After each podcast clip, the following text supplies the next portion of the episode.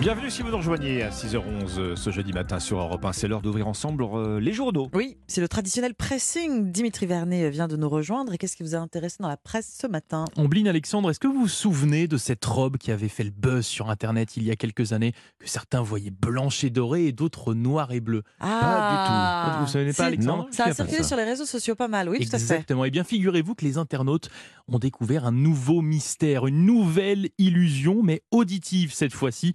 C'est ce que nous relate la dépêche du midi. Alors, tout part d'une vidéo publiée il y a quelques jours sur les réseaux sociaux par l'ancien footballeur Lilian Thuram, où on le voit dire au revoir à ses fils avant qu'il rejoigne l'équipe de France de football. Bon, tout le monde est d'accord pour dire que cette vidéo est vraiment drôle et émouvante. Cependant, personne ne l'est quand il faut dire ce qu'a prononcé Lilian Thuram au tout début de la vidéo.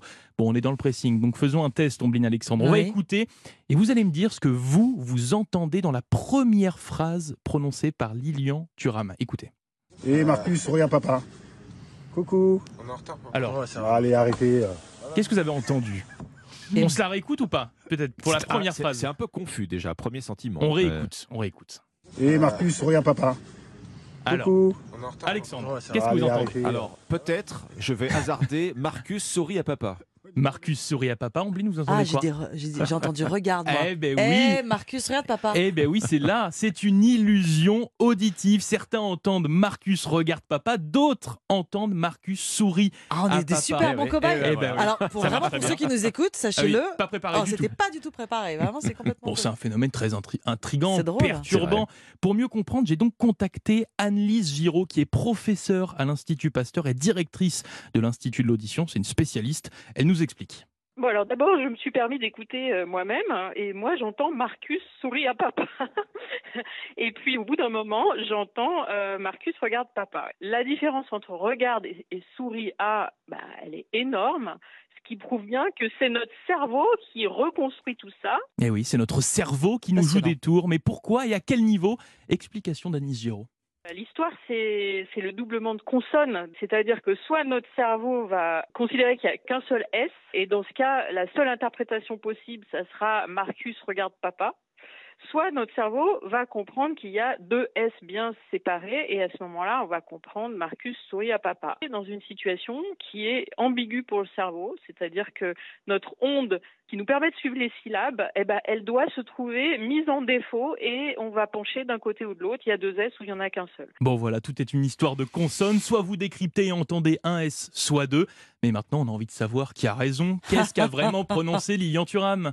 Moi, je dirais que regarde, c'est ce que le contexte euh, nous, nous dit. Et souris à papa, euh, j'aurais tendance à penser que c'est plus euh, ce qui a été dit, mais ça serait intéressant. Est-ce qu'on connaît la vérité? Ah oui, donc voilà, souris à papa serait donc la vraie phrase prononcée par Lilian Thuram? Je dis bien serait car c'est une supposition.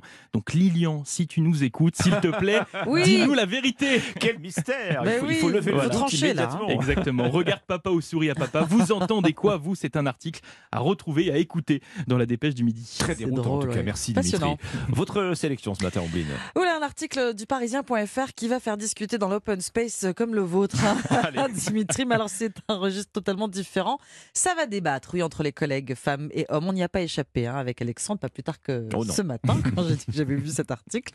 Je vous lis le titre. Ces femmes qui jouent les idiotes pour ne pas vexer les boss ou effrayer leurs Vous Oula. imaginez bien qu'avec un titre comme Oui. ça, on veut connaître la suite, on veut savoir comment la journaliste a réussi à traiter un sujet si épineux. Le mieux, donc, c'est de s'appuyer sur des études. Et il y en a un. On apprend donc dans, euh, que dans trois universités américaines, euh, eh bien, on s'est penché sur cette problématique. Un faux speed dating est organisé. Les hommes doivent classer les femmes. Bon, c'est pas très classe, mais bon, classer Oui. quand même les femmes en fonction de leur niveau d'attractivité. C'est une étude. Eh bien, il apparaît que les hommes préfèrent les femmes au QI élevé. Bon, c'est encourageant. Tous les participants doivent ensuite répondre à des tests d'intelligence et lors de nouvelles rencontres, eh bien ça se corse, les femmes se montrent plus distants avec les femmes, les hommes pardon, Oui. se montrent plus Mhm. distants avec les femmes qui ont obtenu des résultats plus élevés que eux. Euh, ce que ça dit, et dans le pressing comme dans l'article, hein, il n'est pas question de faire de généralité, mais le vieux schéma qui dit qu'un homme a l'impression d'être moins viril aux côtés d'une femme plus intelligente est encore d'actualité aujourd'hui. Aujourd'hui encore. Ah oui, Eh ouais, c'est triste. Une étude en Angleterre, cette fois, nous apprend que 6 femmes sur 10 reconnaissent ne pas, ne pas exposer leurs connaissances pour que l'homme ne se sentent pas diminués. Voilà, sourire béatement. Le Parisien a recueilli quelques témoignages, comme cette iconographe dans l'édition qui explique qu'au travail, c'est une stratégie de survie. Son patron a l'air d'être effectivement gratiné, hein, mais pas question de se compliquer la vie, dit-elle, en, vexant ce monsieur qui a décidé qu'il aurait toujours raison face à une femme. D'autres se montrent prudentes lors des premiers rendez-vous. Elles, se conditionnent. hein. Alors, faut reconnaître qu'elle part du principe que l'homme en face d'elle est forcément macho, et heureusement, c'est loin d'être toujours Mhm. le cas, mais, se disent-elles, au cas où, elles ne vont pas étaler leur diplôme ou parler de leurs études dans une université euh, prestigieuse pour ne pas effrayer et pour ne pas surtout paraître prétentieuse. Voilà, pour ne pas heurter certaines susceptibilités masculines, elles jouent les ignorantes, c'est-à-dire sur leparisien.fr. Sur le site du Parisien, donc. Exactement. Alexandre, c'est à vous. Comment casser la spirale de l'obésité chez les enfants? C'est la question qui est posée ce matin à la une d'aujourd'hui en France, alors que la sécurité sociale va généraliser un programme pour prendre en charge les enfants âgés de 3 à 12 ans et qui se trouvent en surpoids. On parle d'un vrai sujet de santé publique puisqu'on estime qu'un tiers des 2 à 7 ans et 21% des 8-17 ans auraient des problèmes de surpoids. Alors il y a deux ennemis absolus hein, qui sont montrés du doigt ce matin dans le journal.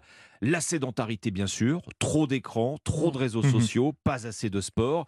Et puis l'alimentation, où on devrait plutôt dire la malbouffe, trop de sucre, Oui. trop de gras. Et d'un autre côté, pas assez de fruits ni de légumes. Avec le concours de médecins, euh, aujourd'hui en France donne donc des conseils pour prévenir la prise de poids chez l'enfant. Ça commence par euh, terminer le chemin à pied, à l'approche de l'école par exemple. En fait, ça veut dire saisir au jour le jour chaque occasion d'encourager euh, l'activité physique euh, chez ses enfants. Une sortie vélo, par exemple, Mhm. plutôt qu'une partie de console. Le message à retenir, en fait, et, et qui est donné par, par les médecins, c'est que chaque effort compte. Mhm. Autre conseil, limiter bien sûr les gâteaux et les sodas. Alors, limiter, ça ne veut pas dire interdire. Mhm. Pas question, par exemple, de boire un litre de soda par jour, bien sûr, mais un pédiatre conseille tout de même de donner un verre de soda. Pourquoi pas, si c'est le plaisir absolu de, de votre enfant, plutôt que de créer chez lui une frustration Oui, qui, oui. de toute façon, va finir par le faire craquer. Et alors là, dans les grandes largeurs. hein. Au- Autre conseil également, là, qui concerne l'heure du repas. 20 minutes minimum et Eh oui. sans Mm. écran, s'il vous Mm. plaît. Quand on est à table, on bannit la télé et le smartphone. C'est une question de concentration, sans même parler de l'aspect social, hein, de se parler Oui, quand non, on est à sûr. table. En fait, les écrans vous empêchent d'apprécier ce que vous mangez et finalement de euh, d'évaluer, de contrôler Oui, la on quantité oublie le moment. en de fait, ce que vous avalez. Vous avez Mm. tendance à Mm. avaler beaucoup plus Oui. lorsque vous êtes distrait par, euh, par un écran. Puisqu'on parle de quantité, tiens, ce petit tableau très instructif dans Ah. les colonnes d'aujourd'hui en France. Combien de morceaux de sucre, chers amis, dans une barre chocolatée? Une barre chocolatée. Une barre. Combien de morceaux de sucre? Deux Euh, 5 morceaux Oh là là, de ah sucre. oui, d'accord. 5 morceaux de sucre dans une barre chocolatée, trois, mais- plus à- auquel on ajoute une cuillère à café d'huile. hein. Euh, dans un paquet de biscuits fourrés au chocolat, Voilà, Oh, 10. plus...